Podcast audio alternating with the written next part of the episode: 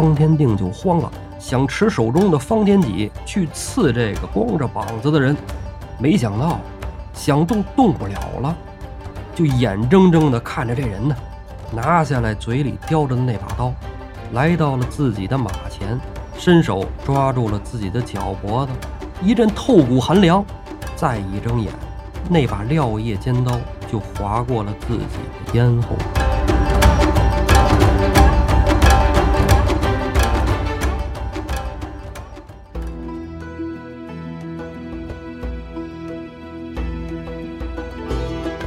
胡说历史，笑谈有道，欢迎您收听由后端组为您带来的《胡说有道》。喜欢收听我们栏目的朋友，可以在公众号里搜索“后端组”来关注我们，里面有小编的微信，您可以让小编拉您进我们的微信群，与我们聊天互动。大家好，我是主播道爷。上回书啊，咱们说到了打杭州了，哎，打杭州这一战惨烈，刚一上来还没怎么着呢，浪里白条张顺就扔这儿了，哎，永金门外杀身成仁。有听众朋友在咱们节目下方啊回复留言，就说这梁山啊，水浒这一百单八将前面怎么看怎么打都觉得特爽，哎，谁一出马那稳赢，怎么赢都能猜个八九不离十。但这一打方腊呀，哎，你真猜不着结果。尤其是一开始第一遍看书的时候啊，你都不知道哎谁出场能不能回来，确实是这种感觉啊。在我第一次听到浪里白条这个名字的时候，我就觉得这人那太厉害了。通天彻地之能啊，在水里七天七夜不吃不喝啊，都能活着，这太厉害了。这封他为水神都不为过呀。话说那就是我小学时候啊，家里啊，姥爷爱听评书啊，拿那话匣子，就咱说的收音机啊，每天中午听。我那会儿也跟着听啊，听的头一出啊，就是咱这个说水浒里边说的黑白大战那一期。哎，说这李逵呀，跟浪里白条在水里边怎么斗怎么打。听着真爽，然后到后边一下就跟过来了。但是呢，听到了大聚义，哎，那书就断了，啊，就没再接着听。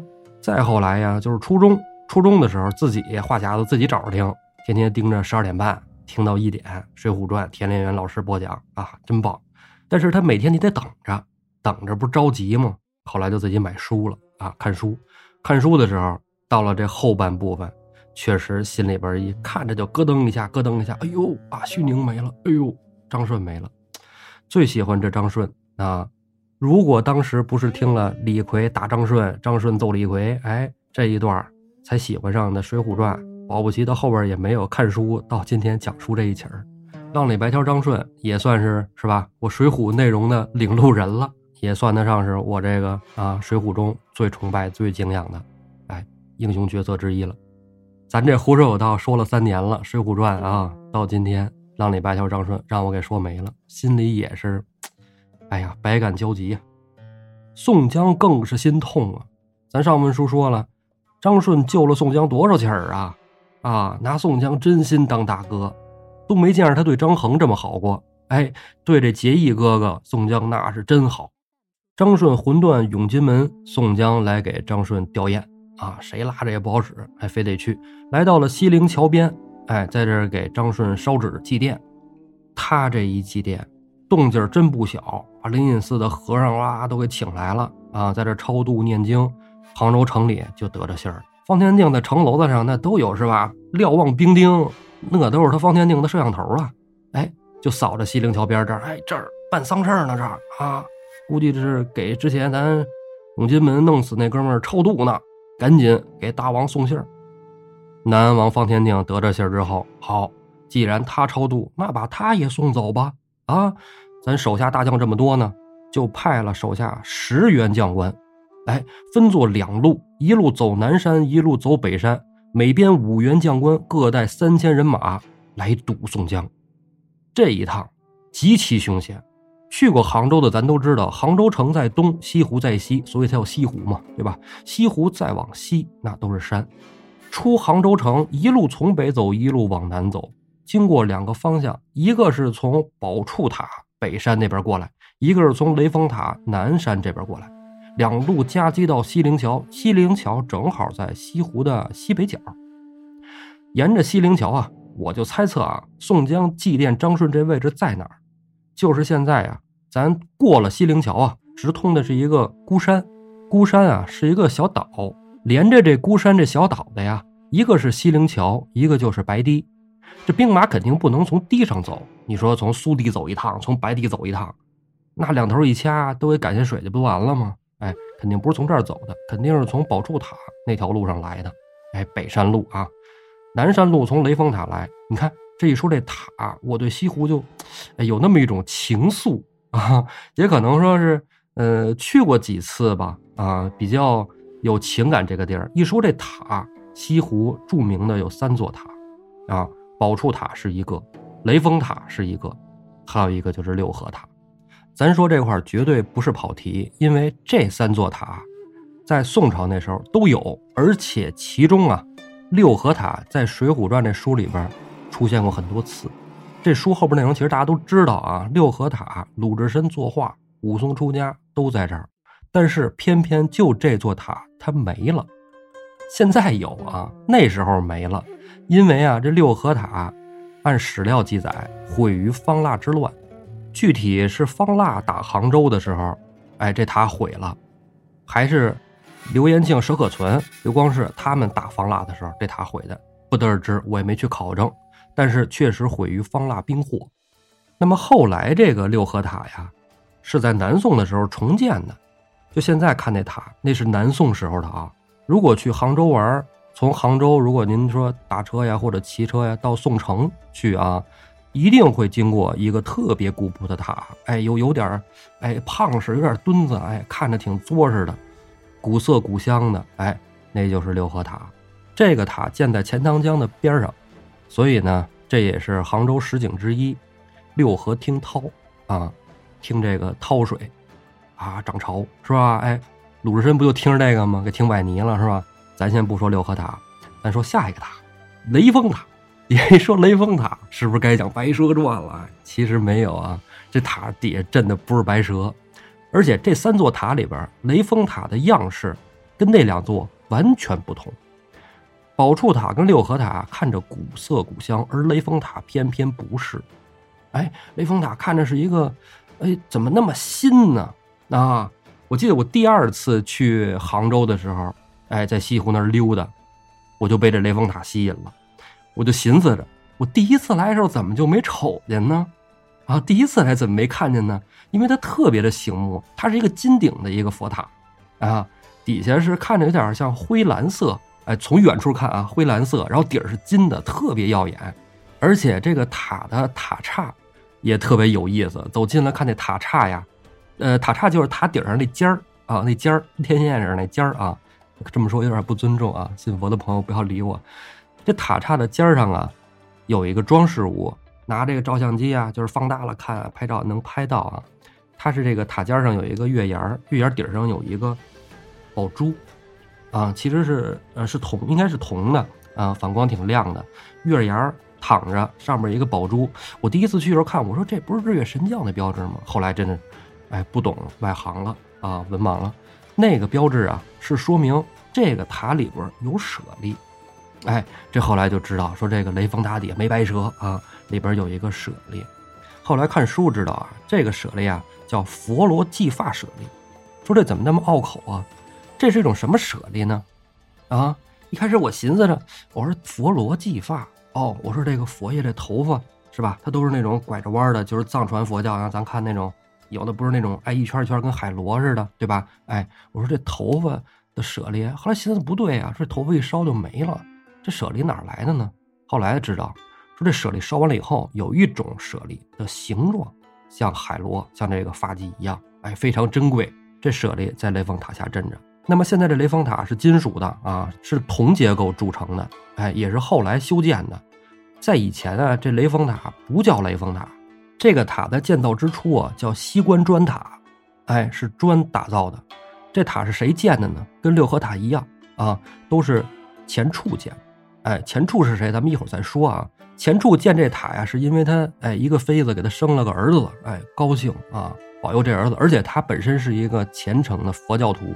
啊，都非常信佛，东南佛国嘛，江南他是吴越国的国王啊，钱楚也是吴越国的最后一任国王。具体他怎么是最后一任，咱们一会儿再说啊。这个塔呢，在明朝嘉靖年间的时候，那会儿不是倭寇侵犯嘛啊，沿海也不是这沿海怎么都沿到杭州来了，哎，把这塔给烧了。之后呢，又重建，重建之后呢，哎，也没怎么着，也也也没给说修好怎么着的，因为民间的力量很有限，这塔这个只要不官修，就不会说修的特好。到民国的时候，这塔塌了，哎，这塔一塌了，好多人就过去看呢，是吧？老百姓过去看，官府也得来人呢，对吧？哎，政府也出人去看，一看啊，不得了，这塔里有非常珍贵的佛经，还有这个舍利。后来就是知道这个塔哎珍贵，里边东西那都是宝贝。等到解放以后，这塔就保护起来了，但是并没有重建，一直到二零零二年，这塔才重新修建。这也就印证了第一次我跟黑老师见时候，我们去杭州画画啊，去写生去的时候，这个新的雷峰塔还没有建成呢，所以才会有我第二次到西湖才看见雷峰塔的，哎，这样一个经历。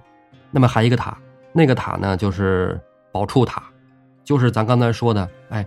方腊军这边从北山来的北路啊，五个将军带着三千人，北山经过的这个宝处塔，这塔呢也叫宝书塔，这字儿写起来呢也像书，所以好多人就把它念作宝书塔啊。当然，它名字里确实有一个叫宝书塔啊。这处字儿啊，其实就是钱处啊，刚才咱们说的那个吴越王钱处他的这个字。这个塔的建造有两个说法，一个说法呢，这塔呢是。第一任的吴越王钱镠他造的，因为他也也信佛，但是他信佛可能，但是生活呢，并没有说特别的啊爱民如子啊，廉政爱民呢啊没有啊，他有点横征暴敛，所以甭管他怎么着，哎，但是他是第一任的吴越王。第二个说法呢，也是更多人倾向的说法，这个塔呀是钱处哎到东京汴梁去见赵匡胤，那个时候呢，他的舅舅吴彦爽造的这个塔，为了保佑。前处塔是建好了，但是前处没回来啊，没回来。咱接着说这塔，后来这塔呀，它坏了，经过战乱啊等等啊，这塔年久失修啊，坏了。在南宋的时候呢，有一个和尚在此处出家，他叫永宝和尚，因为他辈分比较高啊，下面的弟子都管他叫永宝师叔。永宝师叔呢，据说双目失明，他就想重修宝处塔，就到处化缘啊。最后攒够了钱，重修了宝珠塔，所以他也叫宝书塔。为了纪念永宝师叔，咱这有一搭无一搭的说了这个三座塔。那这个三座塔呢，指向的其实都是一个人啊，钱处啊，也叫钱红处。那这个人呢，吴越王，好多人可能不是特熟悉，除非说像胡 Sir 这种对历史非常痴迷的人啊，对这个五代十国那段时间非常了解的，可能知道，可能好多人不知道。那您知道，您就是非常优秀啊！因为起先我也不知道啊，后来还是胡四跟我说呢。那是因为有一次去杭州出差，路过一钱王祠，啊，在也在西西湖边上啊，钱王祠。后来我就问胡四儿我就打个电话问他，我说这个钱王祠是什么呀？因为他在西湖的西边有个越王庙嘛，那东边有个钱王祠。我说这什么人物啊？胡四儿说：“你看你不知道吧？吴越王。”后来我才哎，慢慢的从书上啊、网上查呀，之后了解到了。这个咱往前倒点说啊，倒到哪儿呢？就是陈桥兵变。其实对于宋朝开年三件大事儿，好多人都太清楚了啊。陈桥兵变，黄袍加身嘛，是吧？这是第一件。第二件事呢，杯酒释兵权。第三件就是北宋的统一战。首先，陈桥兵变的时候，这国家呀还没有统一啊，因为它是承接的后周嘛。以前的节目咱们讲过，哎，这儿就不做赘述。之后呢，杯酒释兵权，这个好多可能就是。有一个大概的概念，说怎么杯酒释兵权呢？哎，这是赵匡胤哎集权的一种方法，把更多的军政权力哎集中到一起，拿到自己手里。其实他杯酒释兵权是的是哪些人啊？是他的结拜兄弟啊。他之前有一个义社十兄弟，在后周的时候，他还是武官嘛。那时候有几几个小伙伴啊，拜把子，视同生死啊，关系特好。但是当有一朝大权在握，黄袍加身了以后，他就担心啊，啊担心就琢磨，我这皇位是吧？我拜把子兄弟啪给我披上了，我就成了，啊我就成皇上了。那玩意儿，我手底下这帮人，他们要黄袍给披上了，是他不杀我，他当皇上他不杀我，还养着我，但是我这就完犊子了，啊，这个可怎么弄啊？后来他就问了一个他非常信任的文臣。啊，名字叫赵普，啊，赵普做过宋朝的宰相啊，很有学问啊，就问他说：“你看这怎么办啊？我这些哥们儿都跟我那么好，以后他们要是兵变怎么办？”赵普说呀：“要不你杀了。”啊，赵匡胤：“别别杀了我，是吧？嗯，杀了不好啊，都是我拜把子兄弟，不忍杀之，那就卸了他们的兵权。”啊，赵匡胤：“怎么卸呀？您给我出一主意。”哎，赵普就说：“怎么着怎么着怎么办？”就这样啊，一天晚上，赵匡胤就把他这几个兄弟啊给叫过来了，而且是选了几个比较有代表、跟他关系最好的。哎，这些人呢也都是脾气比较冲的，可能是赵匡胤觉得有威胁于自己的，找来了谁呢？就是石守信、高怀德、王审琦、张定夺，啊，哥四个，这都是之前那磕头拜把子十兄弟里的呀。哎，哥五个聚会了，哎，欢聚一堂，喝喝喝，曾经都是浴血同袍啊，今日开怀畅饮，喝到高兴的时候，赵匡胤唉声叹气，哎，在那儿叹气。石守信就说：“哎，兄弟，怎么了？叹什么气呀？你现在皇上。”以前咱都说做官做到什么地步一人之下万人之上了不得了。现在你是那人上人啊，一人之下那人的上边，你太厉害了啊！你有什么愁的呀？赵匡胤就说呀：“兄弟们，你们不知道，这位置上不好坐啊，在这位置上坐着，头上跟悬把剑似的。你就说咱们哥儿几个关系多好，咱们多瓷器，瓷器到什么地步？”就是一招，你们觉得我是那个了，黄袍子往我身上一披，我就成皇上了。但是，话说回来，将来要是有一天你们领兵在外，你们的小弟手下兵丁把黄袍子披到你们身上，你们该当如何呀？喝的高兴的哥四个这时候就不敢喝了。为什么？皇上猜忌我们了。你说说，咱们一起征战杀伐这么多年。到了今天，咱们每个人是吧，身后那都有几十万将士，在军中都是一言九鼎的。哥哥现在当了皇上，这开始担心我们了。你说当兵打仗图个啥？这哥四个就商量，说大哥，那既然这样啊，我们听你的，你说怎么着就怎么着。你说，哎，今天就把我们哥四个咱喝美了，喝爽了之后，咔嚓咔嚓都砍了，我们也是认了，无所谓，听你的，你说怎么办怎么办。赵匡胤说：“呀，说兄弟，你别别说这种话。刚才你也说了，咱都是血水里滚过来的，咱们到什么时候都是生死弟兄。别人叫我一声皇上，咱们都哥们儿啊。有什么事儿，以后咱们还得并肩在一起呢。这么着，咱们当初领兵打仗，脑袋悬裤腰带上，图个什么？图的就是钱、地位、妞，对吧？很简单，就这三条。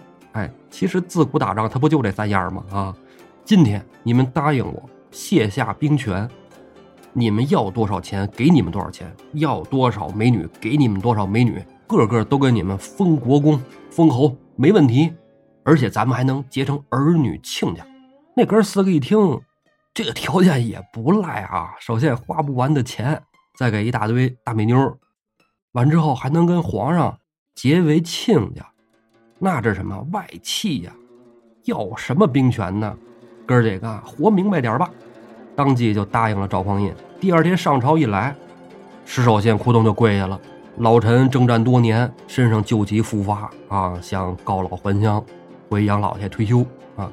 然后这时候高怀德扑通也跪下啊，王审琦、张令铎咣咣也都跪那儿啊，不行，我们都得退休，我们不干了，啊，太累了，这些年打仗打的这人困马乏，准备回去休息了啊，退休，哎，给我们个退休的机会。赵匡胤说：“哎呀，这个还仰仗你们呢，这是退休行吗？来，快赶把手续办了吧。”哎，哥四个就退休了。退休之后呢，美好生活真的就来了。石守信就喜欢钱，赵匡胤给他盖了大别墅、大 house，那园子大极了。咱不说半个颐和园吧，也差不多啊。美女都安排满了，啊，钱妞随便玩啊，造你的。完剩下那仨也差不多啊，都这基本是同同等配置吧，啊。金钱美女不在话下，然后呢，又跟石守信还有王审琦，哎，结了儿女亲家，把自己的女儿嫁到了那两家。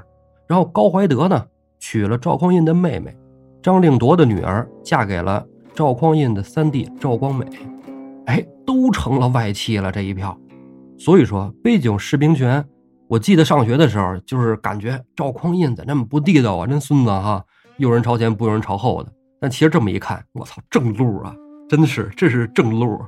这几家一直富贵，一直富贵到北宋灭亡，而且人家是世家大族了，对吧？人真是吃过见过的啊。这杯酒释兵权以后，总是还得有人领兵打仗。赵普就给赵匡胤建议啊，就是启用一些新人，一朝天子一朝臣，是吧？你得启用新的武将将领，而且领兵在外呀，建议文官领兵，武将打仗。宋朝一直就是这样，咱之前说好多了啊，所以后面才会说宋朝打仗啊积弱啊，宋军积弱。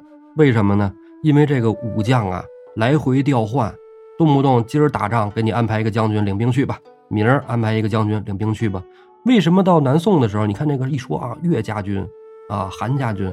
他们打仗厉害，那是因为这些兵丁啊，一直就跟着这个将官，在一块儿，浴血生死啊。但你突然换一人，哎，那就变得就没有那味儿了啊，没有主心骨了，魂没了，军队的魂没了。而且这仗打的是一批不如一批，刚开始还行，为什么呢？因为那些领兵的将军就新提拔上来的，也都是能人能干，能干到什么程度呢？在杯酒释兵权以后，赵匡胤就开启了他的北宋统一战。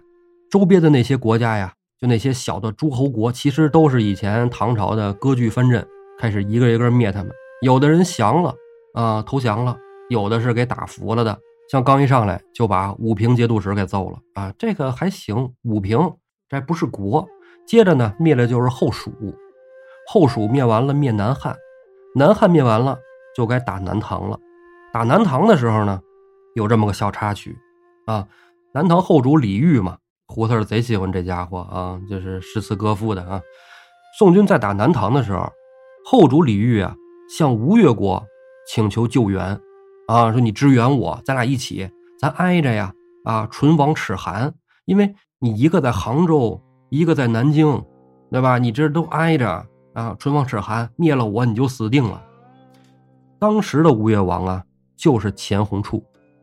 哎，但这里他只能叫钱处了，为什么呢？哎，红字儿得避讳，因为赵匡胤的父亲叫赵弘殷，哎，避这个红字的讳，所以就改成了钱处。钱处得着南唐的信儿，同时也给大宋寄去了他的信，啊，信上就说说我愿意投靠大宋。宋朝赵匡胤，你看这个是吧？识时务者为俊杰，现在国家已经降了挺多的了啊，你这这么做就是对的。那你跟我一起去打南唐吧。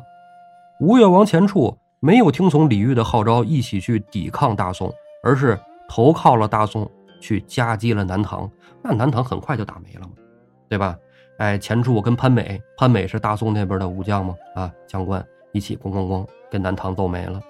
南唐揍没了以后，赵匡胤嘉奖了钱处，继续当你的吴越王。其实其他降国呀。就包括武平啊什么的，哎，这些降国打完了以后，俘虏的像李煜，都给集中到汴梁、开封来了，都到东京来居住，搬到这儿来，不让你在外边了。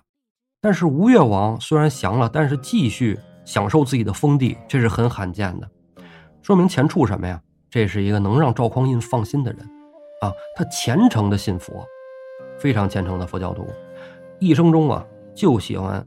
念经拜佛啊，修建了那么多寺庙，又建了这么多佛塔，就包括前咱们前面说那三个塔，哎，都是他这时期建的。然后没过几年啊，哎，赵匡胤也不知道想起什么来了，就说不行，虽然我放心你是吧，但是你你还是得到我身边来啊，我给你修了王府，哎，我在东京修了王府，非常豪华，我请你来居住。这个东西不是说跟你商量啊，你你你要是但凡有点犹豫，可能大军又去了，没法商量。不得已，吴越王钱处啊，就来到了东京汴梁。这时候他已经五十岁了，啊，五十岁高龄了，在东京这儿住着。吴越王虽然到了东京，但吴越国还在啊。这时候吴越国呢，就委派了一个监国曹杲啊。曹杲这个人啊，政绩非常不错，在民间也很有威望，给老百姓干了很多实事儿，甚至还剿平过叛乱。哎，老百姓给他盖了个庙啊，也就在这个西湖边上。就是金华将军庙，这个你看啊，这有点出入啊，在后边咱能接上。咱接着说钱处啊，他不是到了东京汴梁吗？在这住了十年。六十岁的时候啊，宫廷里给他办寿宴，啊，吴越王六十大寿，啊，这时候钱处已经不是吴越王了。他这国家呀，在他来了之后没几年也给收收了啊。其实也是钱处自己提出来的，说你把我的这个国家呀，啊，封号啊，封地啊，都取消了，我不要了啊。你不用保留这个封地，没有任何意义。你只要对我的子民好点就行了。我把国土都捐了。这么着啊，这吴越王啊就变成了邓王，只是有封号没有封地，哎，这么一个王爷。异姓王很少啊，所以说钱处还是很厉害的啊，很厉害的。六十岁大寿当天晚上吃喝开心啊，高兴，不知是喝酒喝多了还是什么某种不知名的原因，当天夜里暴毙而亡，钱处就死了。这儿咱说了这么多钱处。这《水浒传》跟钱处本身没关系，但是钱处建的这些佛塔寺院，跟《水浒传》有莫大的干系呀，所以不得不说啊，带了这么一小嘴啊，一小段因为有听众朋友啊，就说说这个，哎，道爷自己聊的时候都不飞了啊，光讲主线，胡子在这才飞，胡子什么时候来呀？哎呀，我见一回胡子都太难了，现在他现在这真是太忙啊，所以没什么办法，我替他飞，好吧？哎，咱飞这么一段啊，书归正文呢。宋江还在西陵桥畔祭奠张顺，南北两路军兵都快杀到了，他浑然不知，自顾自地坐在那火盆那烧纸，在那哭啊！张顺兄弟呀，哎呀，你怎么这么就走了呢？军师说你机灵，你办这蠢事啊！我傻兄弟，边哭边烧纸，眼瞧着两路军兵啊来包抄宋江的，就到切近了。宋江抄了一把纸钱往天上一扬。张顺，兄弟，你一个人太孤单了，我送点人过去陪你吧。只见呢，纸钱在天上哗啦啦飘落一片的同时，西陵桥两侧火把齐鸣，左边站出来了樊瑞、马林，右边站出来了拼命三郎石秀，各带三千人马，一声呐喊，冲向南北两路南军。两路兵马慌了，以为就过来直接是吧，斩首行动，掐宋江就完了。结果没想到。这儿有人马埋伏，两路军兵一下子慌了，慌了就跑路，往后撤，往后撤，还没跑几步呢，就在宝柱塔山后啊，撞出来了阮小二、阮小五、孟康带了五千军马，阻住了北路。南路兵马也被定襄桥下藏着的李逵、鲍旭、项冲、李衮带着五百敢死队围在当中。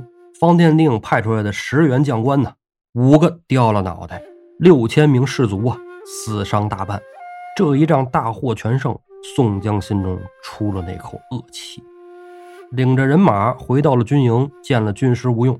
吴用说：“哥哥，你这可以，你这高了啊！没想到你得整这么一出，以为你过去就是冲动了啊，脑子冲动了。”宋江就说：“呀，我现在呀担心卢员外那边，神行太保戴宗，赶紧过去给我打探一下。”神行太保去得快，回来也快啊，很快就回来了。进得军营，怀中掏出一纸公文，递给宋江。宋江接过公文啊。没有展开看，直接问戴宗：“战况如何？”啊，战况挺好的啊，挺好的。独松关已经得了，呃，德清县还没呢，但估摸快了啊。您看呢？公文上写的很清楚。宋江说：“呀，我不看啊，这上写的都是咱们怎么打仗，得了哪些城池。我最关心的、最放心不下的，就是咱们兄弟伤亡如何。你给我如实说来。”戴宗啊，其实想隐瞒，为什么呢？这两天。金枪手徐宁、浪里白条张顺都一个个的亡故了，宋江这心情本身就不好啊，本身他这个身体也有点拉胯，就怕他扛不住，所以没敢跟他说。但是宋江问到这份上了，戴宗不说也不行了，说：“哥哥如此这般，这般如此。”哎，话说这仗打成什么样啊？卢俊义那边啊，兵分两路，呼延灼带一队呢去打德清县，卢俊义带一队啊打独松关。独松关啊，这关城不大，但是地势险要，两边是高山，中间一座小小关城。啊，卢俊义到得独松关下呀，就说这关城也不大，咱们打他一下试试。哎，林冲、林教头当先出马。独松关上有三位守将，吴胜、蒋印、魏亨，仨人过来跟林冲他们打。第一战呢，林冲就戳伤了蒋印，啊，那大蛇矛扑加一下子啊，受伤也挺疼的。吴生啊，就收兵进关了，啊，就不敢打了。这关城守将不多，将员哎，现在也剩两个半。这城啊，你要说出了迎敌费点劲，但是守城还真是一夫当关，万夫莫开。因为他在两山中间呢，这地势上，卢俊义也挺发愁，说这要生打，损失其实挺大，为这一小小关城不值当的。结果呀，没两天，人这城上还来人了，谁来了？就是当时咱说的杭州四位元帅之一的厉天润，带着他弟弟厉天佑，还有张简、张涛、姚毅，一位元帅，四位将官，还带了不少兵马。来了之后，即刻跟梁山军开兵见仗。厉天佑当先出马，梁山军这边呢，小温侯吕方持戟出战，两将打了个五六十合，吕方一戟戳死了厉天佑。厉天润一看，我操，戳死我弟弟挺厉害啊！我这兵将也不多，索性我也不跟你斗了啊！咱们回城上去，带着厉天佑的尸首返回城中。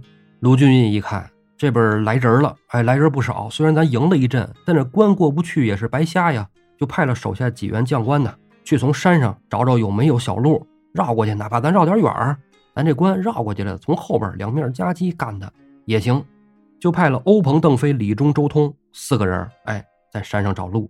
厉天润，你别看这是个狠角色，要不也不会封为四个元帅之中的一个呀，对不对？四大元帅之一，他也派了手下兵丁在山上巡逻呢。哎，有人就发现了梁山军有四个人上山的这么一个踪迹。李天润心想：好，我要给我弟弟报仇，抄刀啊！就迎着这哥四个，哎，往山上来了。哥四个还爬山呢，还眼瞅着，哎呦，上面有人，有人怕什么的？咱迎他一阵就是了。哎，哥四个也不含糊，冲着李天润就去了。李天润一心给弟弟报仇，那是玩了命的，在山上力斗四将，一刀把周通斩作两段。哥仨一看，我这打不过，一人干四个，还能给我们生崽一个，撤吧。哥仨呀，就撤回去了。回到寨里，报知了卢俊义。啊，说是我们这找路没找着，周通贤弟还死那儿了，李忠这儿你看也受了伤了，你看要不我们歇歇啊？不行，我们明儿再接着探路。啊，卢俊义说算了，别探了。他们这个倚着关城在山上啊，多有眼目，咱们这路不好走。这时候就恼了一旁的双枪将董平，董平暴脾气，那是不亚于霹雳火秦明的，直接就急了，说这有什么可怕的？一座小小关城，我出去就给他拿了。第二天一早开兵见仗。戳双枪在关前叫骂，任你怎么骂，城上也不出人。城上一记火炮大将下来，董平那儿还骂着呢，咣，在耳朵边这一炮就炸，左臂正被炮弹击中。这炮弹呢是宋朝炮弹，你要搁金朝的炮弹啊，那一下子这个山都没了，就别说董平了，早就尸骨无存了。那时候那火炮啊，你就可以理解成它跟大号的礼瓜弹子差不多。啊！礼花通那一下，哎，你别小看那一下，威力也挺大的。董平这一招架，左胳膊就断了啊，就拿不得枪了。回到营寨里啊，哎，夹板哎，夹上不能动了。啊，卢俊义说：“你看，我说你别生气啊，你非跑那儿来，嗯，说你也不听。”董平不干，啊，我一个枪我也要戳死他，我得等他下来，他跟我打，我就干死他。卢俊义说：“你听我话，别去啊，你赶紧回营，安排人呢，把董平扶进了他自己的大帐。”啊，在里边休息。董平回到帐里，能睡得着吗？心里窝火。以前打仗，那咱去了，咱就直接拿了，是吧？什么城啊，是不是？啥也不是。这一小破关卡，啊，费了这么多劲，还死了兄弟，让宋江大哥知道这，我哪有脸面呢？啊，不行，越想心里越窝火。等到半夜三更啊，睡不着啊，怎么翻来覆去睡不着？从帐里就出来了。到了张青的帐，去找张青去了。哥们睡了。张青说：“没呢，怎么了？进来呗，唠会儿。”董平就跟张青说：“呀，咱俩投靠了宋大哥，上了梁山，之后被朝廷招安以后，咱在大辽这仗怎么打的？咱哥俩露不露财？哎，咱哥俩指哪打哪吧。什么时候怂啊？你看这回打方腊，咱那费了劲了呢。”张青也说：“是呢，是吧？在大辽，你看我这。”一书包板砖，逮谁归谁。虽然后来脖子中了一箭吧，咱命硬，没事儿。兄弟，你说怎么着吧？董平说呀，咱甭等卢员外。我知道卢员外啥想法。卢员外不是说怕咱贪功什么的。宋江大哥把咱们都安排到卢员外这儿，为什么？咱哥们儿能打，是帮着卢员外建功立业。但是卢员外什么想法？卢员外想的是，宋江大哥把咱们安排到这儿来了，他不能让咱俩伤着。咱俩但凡要是死了伤了，卢员外没法跟宋江大哥交代，你说是不是这么回事？张青说：“确实，哎，你说的有道理。啊，我觉得你说的对。那你说怎么办？董平说呀，甭等了，你禀报卢员外，卢员外也不让咱出战，咱俩呀，今儿晚上就把这关城给拿了，咱趁夜摸黑去，咱也不骑马，抄着家伙咱去，哐哐哐给那关里边什么李天润什么这那的啊，弄死。明儿早上卢员外一睁眼，出得大帐来一看，独松关上插着宋旗，就完事儿了。张青说好，俩人抄了兵器，趁着夜黑风高啊，出得大帐，来到独松关下。哎，就这么来到独松关下，就想叫阵。关上的守城兵丁也看见了，说这这家伙胆儿真肥呀，赶紧禀报元帅。就跟厉天润宇说，厉天润说说这是什么意思呀？大半夜的，你说偷城是吧？上面偷塔来，你这太明目张胆了。我试试你有几何吧。厉天润叫了张涛，俩人下得关城。董平、张青一看，这家伙。江湖人啊，没想到啊啊，这还是挺局气、懂规矩啊！咱单挑，单手持枪就去赢了厉天润。厉天润使长枪就接，按说啊，董平使着双枪的打着厉天润使单枪的，那小菜一碟儿。但是呢，董平不一个胳膊给打骨折了吗？带着夹板呢，还哎，只能一只手使枪，那跟厉天润打就有点费劲了。厉天润枪法也是一绝，逼得董平啊。是步步后退，张青一看这家伙挺厉害呀，不行，我得助我兄弟一臂之力，抄枪啊就来戳着厉天润。厉天润眼观六路，耳听八面风啊，边上感觉动静不对，虚晃一枪往松树后边一躲，张青这枪啊就扎到松树上了。这大夜里啊，张青也不是说眼神不好，张青眼神贼好啊，但是天黑也看不真着，想是一枪戳死厉天润，但没想到。扎到树上，还挺使劲儿，拔还不好拔。枪刚拔出来，厉天润的枪就到了，一枪扎进了张青的肚子，拿脚一蹬，张青失身栽倒在地。董平一看张青死了，哎呦我操！就我撺掇兄弟来的，这就要上去拼命，举手中枪就去戳厉天润，不提防啊，背后闪过来了张涛，拦腰一刀把董平截作两段。转眼呢，第二天天明。卢俊义啊，在大帐里擂鼓巨将，就没见着董平、张青二人，就怎么回事啊？不会这哥俩做什么傻事儿啊？难道独自闯关去了吗？赶紧就带着手下兵丁来到了独松关下，一看，果不其然，哥俩的尸身呢，在地上凉了已经多时了。手下不足啊，赶紧就冲过去啊，抢过来了张青、董平二位的尸体。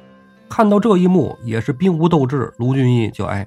带着军队啊，回到大帐之中商议对策。神机军师朱武就出主意啊，说：“傅先锋莫急啊，咱们沉着冷静一下啊，别着急，让孙兴、顾大嫂夫妇二人扮作逃难百姓，在山上找出一条小路，再让石谦、白胜啊沿着路线到关城上去放一把火。我看此关城不大，守兵守将啊，只要见得火起，必然弃关而逃。咱们一鼓作气拿下独松关。”卢俊一听，好，依计行事。很快呀，一天功夫，孙新顾大嫂就找到了一条山间小路。小路不起眼儿，哎，也就是当地砍柴人呐，人们经常走过的路，就画了这么一张地形图。孙新顾大嫂夫妇带着李丽、唐龙、石谦、白胜四个，沿着小路到关上去放火。石谦让剩下几个在你们这儿等着，我一人猫过去，我点完火，见得火起，你们再来城上助我。石谦什么手段，大家都知道，无上嫂嘛。啊，轻功无敌啊！哒哒哒，潜到独松关上房顶上就开始放火。一见得火起啊，这关上兵丁以为这梁山军呢已经从小路绕过关后了，顿时就慌了，人就开始啊跑。趁乱啊，那哥五个抄家伙也来到了关城之上，对着官兵啊一顿砍杀。底下卢俊义带着大队军兵也到了关前了，大云梯开始攻城。关城里的厉天润一看，这地儿守不得，这地儿太小。也没有那么多的驻守军兵，不值得一打了。这仗，带着张涛、张简、姚毅啊，就撤出了独松关，往杭州而去。原本守关的三将啊，吴生被孙勋、顾大嫂活捉了，蒋印被李立、唐龙活捉了，石谦、白胜也捉住了魏亨。哎，仨人一个没跑，哎，都给摁那儿了。卢俊义得了独松关，人未歇，马未停啊，即刻带着兵丁追着厉天润就去了。为什么？卢俊义心里憋着一口气呢。宋江大哥把这么好、这么能打的将官都派到我这儿来了，一个五虎将，一个八标骑，说死就死了，我跟宋大哥怎么交代呀？这厉天润的人头我要定了。卢俊义快马加鞭，挺枪就追上了厉天润。厉天润一看，这是这是玩命来的，哎，挺枪就接，打了三十余合呀。现在呀，愤怒值、技能值都爆表的卢俊义跟这厉天润打，厉天润还真不是个三十余合呀，一枪扎透了厉天润的喉咙，厉天润应声落马。张涛、张简、姚毅一看主帅落马，得了，咱这仗打不了，哎，接着撤吧，快马加鞭就往回跑。话说呀，卢俊义在准备安排石谦上独松关上放火之前，戴宗到的这儿。卢俊义跟戴宗说完了，戴宗回去就跟宋江报信去了，不是？哎，把公文交给宋江。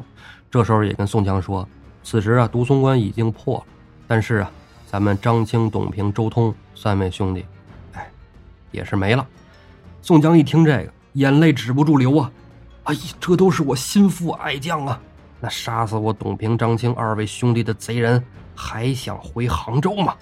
门儿也没有啊！黑旋风李逵何在？哎，李逵应声赶到。哥哥叫俺何事啊？董平、张青二位兄弟独松关战死，现在杀死他们的仇人正往杭州来呢。我让你去截断他们的归路，不要让我在杭州见着他们。李逵说：“好，大哥，等铁牛给你把他们的人头拿回来。”领着军令回去叫了项冲、鲍旭、李衮，引着三千兵马，顺着独松关到杭州的路，跟卢俊义一起夹击逃兵。咱放下攻打杭州城的宋江不说，单说李逵。不一日啊，李逵就迎上了张涛、张简、姚毅，在山里正走着呢。那帮人正逃荒了。为什么？卢俊义不歇着呀，在后边紧追呀。这哥仨从来没见过这个凶神恶煞阎王爷呀！这是。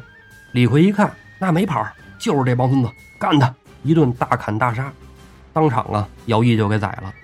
张涛、张俭这真是有心眼的，舍了战马往山上就跑，也不敢沿着路。哎，就顺着这杂草丛生的地方就跑了。这这玩意儿仗也不打了，我也不偷什么方腊了啊！我就赶紧能跑哪儿跑哪儿吧。可是，在山林里，梁山军埋伏着人呢，不爱走大路，也不爱走人走道的。有这么两位，谢珍、谢宝啊，猎户出身，就善于在丛林里穿梭。正迎上着张涛、张俭俩人，一人一钢叉，把张涛、张俭就给活拿了。李逵引着卢俊义来到了杭州城外驻扎的宋江大营。宋江拍拍卢俊义：“哎，大将难免阵前亡啊，这也是没办法的事儿。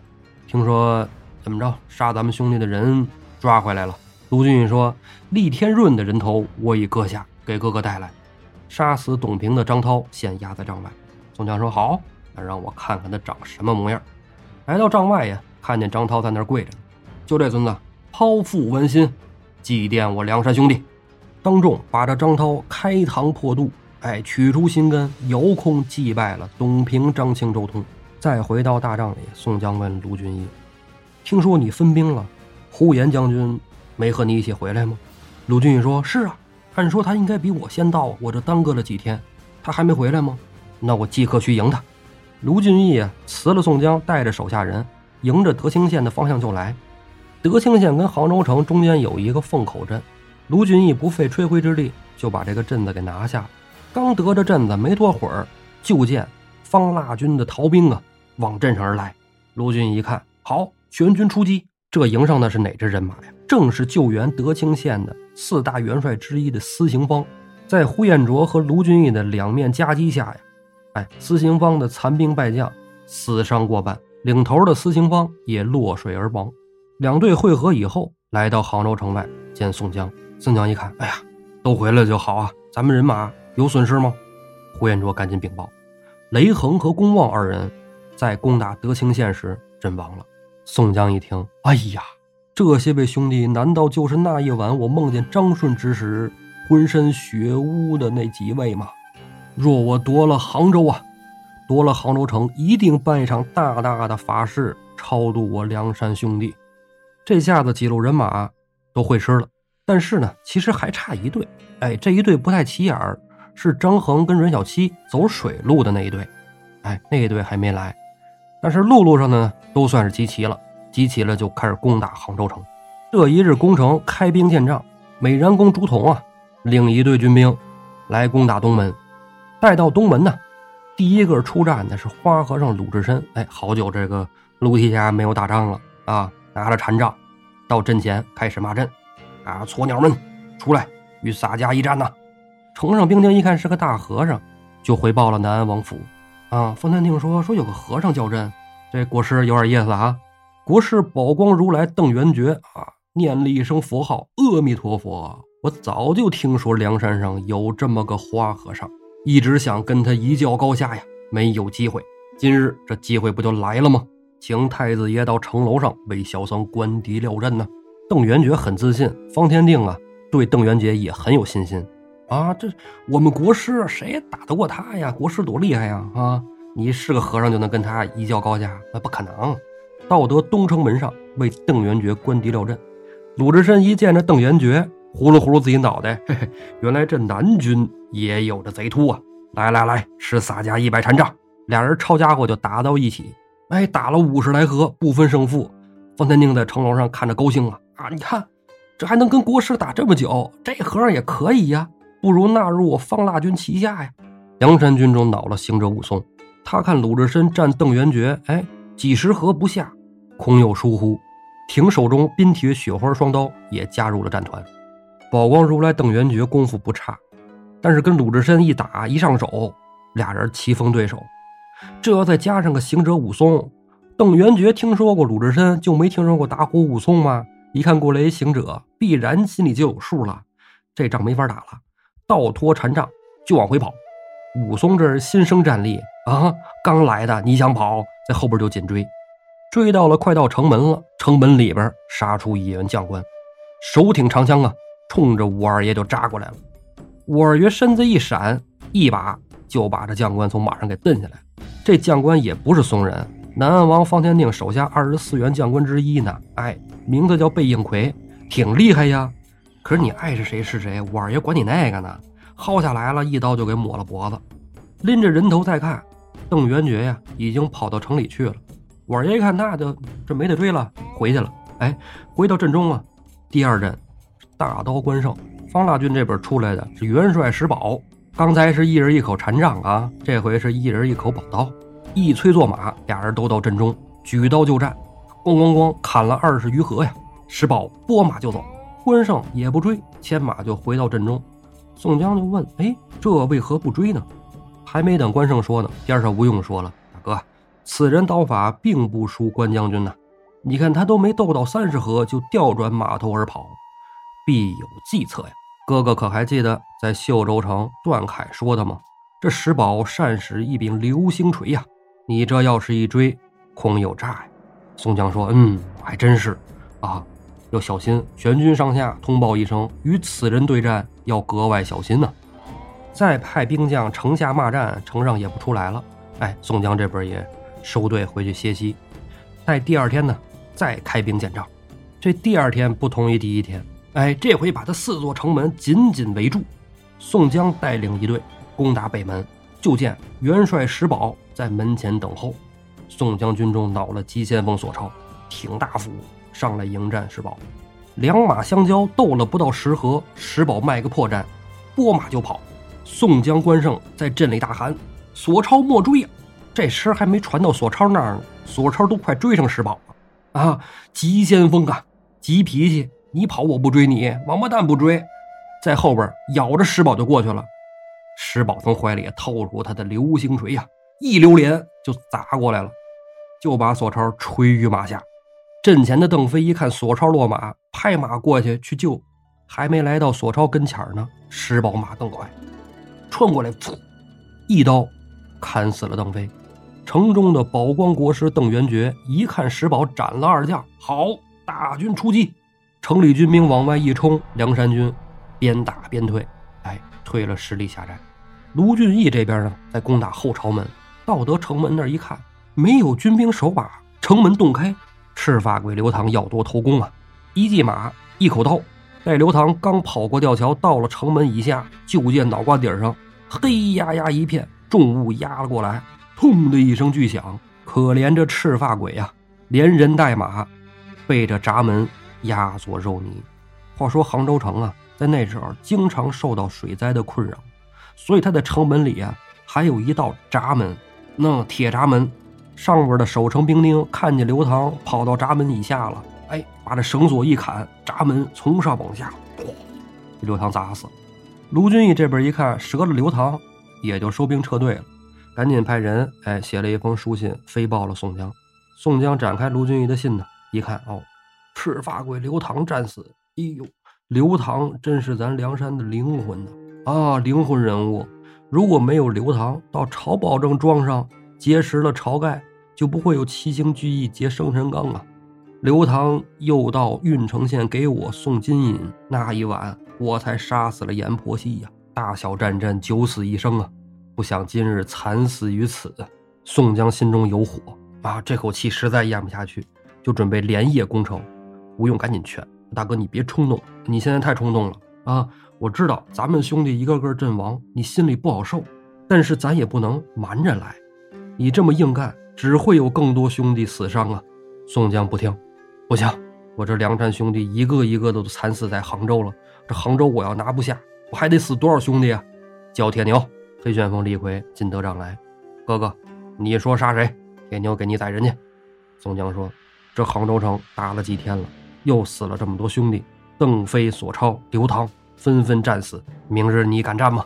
李逵说：“这这算什么呀？啊，战就战，石宝纳斯，明日我拿他头来见哥哥。”说完啊，李逵撩人就出来了，回到他自己大帐。叫来了鲍旭、项冲、李衮，又让手下兵丁啊抬来了不少酒，抬来了无数肉。李逵请这哥仨吃肉喝酒啊。酒席间呢，李逵就说：“咱哥四个从来都是一路厮杀哦，指哪打哪，打谁谁死，是不是？今天我在大哥面前啊夸下海口，明日拿十宝人头，你们三个可敢跟我去吗？”丧门神包旭听李逵这么一说，把酒碗往地上一摔。奎爷，这说哪里话啊？取十宝人头，那不是探囊取物吗？咱们一起去夺那十宝。哥四个这一宿谁也没睡，从天黑喝到天明。第二天早上起来，肋骨巨降，四个人抄着家伙来到了宋江阵营前。宋江一看，这哥四个这一宿是没少喝呀，东倒西歪的，站都站不利落了。赶紧就跟李逵说：“铁牛休要拿生命儿戏，都喝成这样，打什么仗？”跟我回去睡觉去。李逵打了一个饱嗝，跟宋江说：“哥哥，不要小看铁牛，铁牛这就去拿十包人头。兄弟们，跟我走。”李逵提了双斧，丧门神包旭拿了鬼头刀，项冲、李衮各持团牌，一起来到阵前，指着城上就开始骂：“石宝，给我出来！”城上的石宝一看，这都什么玩意儿？都喝成这样了啊！歪七扭八的，面红耳赤的。就叫了手下的吴直和连明三个人，拿枪的拿枪，拿刀的拿刀，纵马出阵。李逵一见着石宝，怒从心头起，恶向胆边生啊！挺双斧就冲上去了。边上的鲍旭呀，仗着鬼头刀也来迎战连明，一把呀就把连明从马上给揪下来了。鬼头刀一挥，连明人头落地。同一时间呢，李逵也冲到了石宝近前，挥斧子就砍马腿。石宝一惊啊！一提缰绳，马往上一跃，一斧躲过去了。李逵第二斧又到了，这马在空中啊，腿就飞了。石宝反应是真快，看见马腿挨了一斧，松了缰绳，从马上就蹦下来了。李逵再看石宝，石宝也不接招，往城门就跑。李逵、鲍旭、向冲、李衮啊，追着石宝就往对方方阵里扎。这一扎进方阵，大砍大杀呀！方腊军没见过这哥四个的，这回可开了眼了。胳膊腿、眼珠子、脑瓜子、耳朵满天飞呀！方腊军活着的就往杭州城里退。宋江这边一看，不行，你再追就追到城门边上了。城门边上上面一放箭，你底下再往回跑可就来不及了。赶紧鸣金收兵。项冲、李衮一听锣响，赶紧拿团牌架着李逵就往回跑。为什么只架着李逵往回跑啊？丧门神包旭追得石宝追得太紧了，已经到了城门里边了。到得城门里。石宝就在门后躲着呢，看见鲍旭往里一走，石宝斜刺里一刀，就把鲍旭挥作两段。这一仗见折了鲍旭，李逵也是痛哭流涕呀。啥时候见过李逵哭啊？铁牛这次泣不成声。宋江收兵撤退，晚上叫来军师吴用商议对策。这杭州城怎么打？啊！这仗仗打，仗仗折咱们兄弟，咱梁山兄弟可不能再吃这样的硬亏了。正说着呢，在外探哨的谢珍、谢宝回来了，还带回来一个人。宋江就问：“哎，这人是谁呀？”我们俩人啊，之前在外巡逻，说巡视的远一点吧。哎，在前面河道岔口那儿看见几十艘船，哎，一过一看，全是粮船。这为首的人呢，我们就给抓来了。这人呢是袁平氏，他在方腊这边啊，就负责押粮运草。这次啊，是方腊知道杭州被围了，特意啊让袁平氏送来军粮。这几十艘船。为什么停靠在离着杭州不远处，没到杭州城来呀？袁平氏啊，是被逼着降的方腊，本心本愿呢，可不愿意投降这方腊军，也不想起事，但是无奈家中老小啊都被方腊押到了清溪县，自己没办法，只能在这硬着头皮打工。但是到了杭州切近呢，看见这梁山军呢，也是人山人海，连营挨着连营，马队挨着马队，哎，胆小就不敢进来。啊，所以在外边等着呢，等什么呢？杭州城一破，哎，我就回去，哎，就告诉这个没送过去呢。啊，杭州城已经破了，我就回来了。我可不趟这滩浑水。没想到让谢珍、谢宝给拿了，拿了之后，宋江就好生安抚啊。吴用在边上出来说了：“此乃天赐良机呀，袁平氏，你可要为朝廷立大功啊，将功折罪，你看可好？”袁平氏本身就胆小，说：“我能干嘛呀？”说爷爷们，你把我放了吧！啊，我啥也不是啊，我能立啥功啊？我就想活一条命啊！饶了我吧，饶了我吧！吴用出主意啊，就说你船上啊，不是有粮食吗？没关系，还是粮食，你还给方天定送去。但是船上的人呢，我给你换一换。老套路，老配方啊！借着押粮运草，就派了王英扈三娘、孙新顾大嫂、张青孙二娘扮作少公少婆。凌震、杜迁、李云、石勇、邹渊、邹润、李立、白胜、穆春、唐龙，扮作了押粮运草的村民。领头的还是袁平氏啊，让这一行人潜到杭州城内。到城里以后，凌震负责放炮，剩下兄弟负责杀人放火。袁平氏无奈呀，只能硬着头皮答应啊，这不答应也得答应啊。带着这一船队呀，浩浩荡荡就来到了杭州水城门外。这水城门上值守的，哎。正是那天跟李逵他们干仗的吴直，吴直认识袁平氏啊，因为袁平氏啊一直就负责在各城之间押粮运草，啊，见过很多次了。说你这次送粮食啊，来的正是时候啊，快进吧。依着计策，梁山兄弟哎混到了杭州城里，到得城中啊，放炮的放炮，放火的放火，城内一阵大乱。铁桶一般的杭州城这么难打，那么难打，没想到这一计策把人混进去就乱了。说明方腊军中啊，其实还是外强中干。最要命的是人心不齐呀！城中这一着火，各个城门洞开啊，这当兵的老百姓都往出跑。梁山军趁势攻城。李俊、石秀在永金门外这一队，看着城中火起，也驾着船开始攻打水门。很快，各个城门都破了。城里的方天定一看，杭州城留不得了，骑上马，拿着戟，从王宫里出来，就奔南城门跑。且打且战呢。哎，就跑到了五云山下，来到五云山下，哎，他准备着骑着马紧跑呢，这马越跑越慢了，怎么回事啊？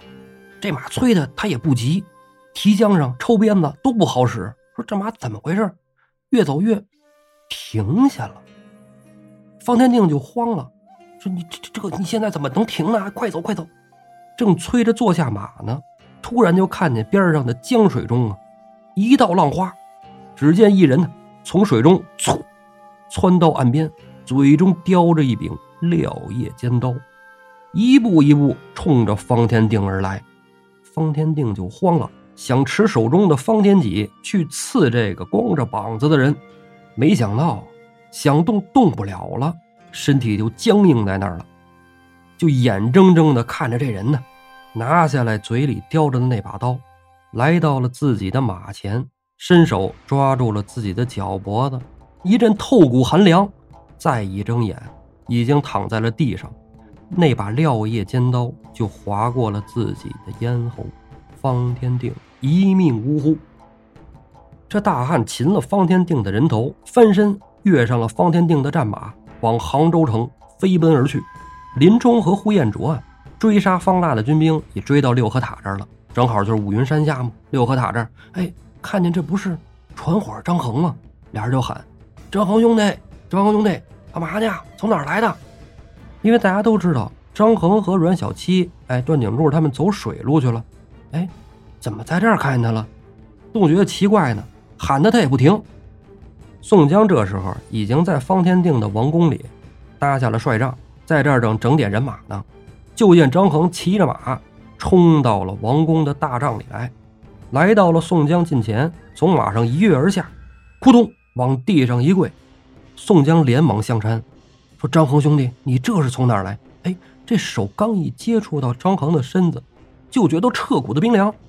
只见张衡慢慢的抬起头，对着宋江说：“哥哥，我不是张衡，我乃是你小弟张顺。当日。”在永金门外，我中了敌人计策，致使惨死当场。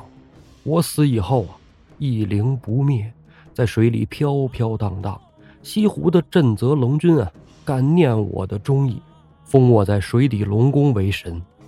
今日哥哥打破城池，我一魂缠住着方天定，从宫里一直追到了五云山下。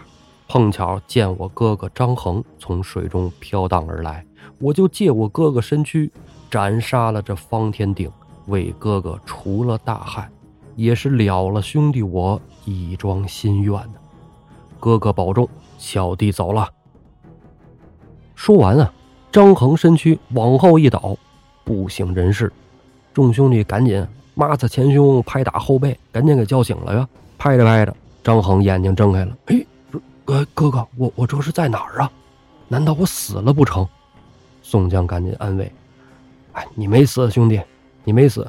刚才呀，你兄弟张顺借你身躯斩杀了方天定。”张衡说：“那我兄弟死了。”宋江说：“哎，是啊，前些日死在西湖水底了。”张衡一听张顺没了，咣叽又扔那儿了。这时候帐外呀，任小七也跑回来了，大哥。本来我想助你攻杭州城，结果没想到啊，我们那边船队啊被风浪打翻了。原本哥哥派去支援我们的段景柱跟侯健呢，俩人都在水里淹死了。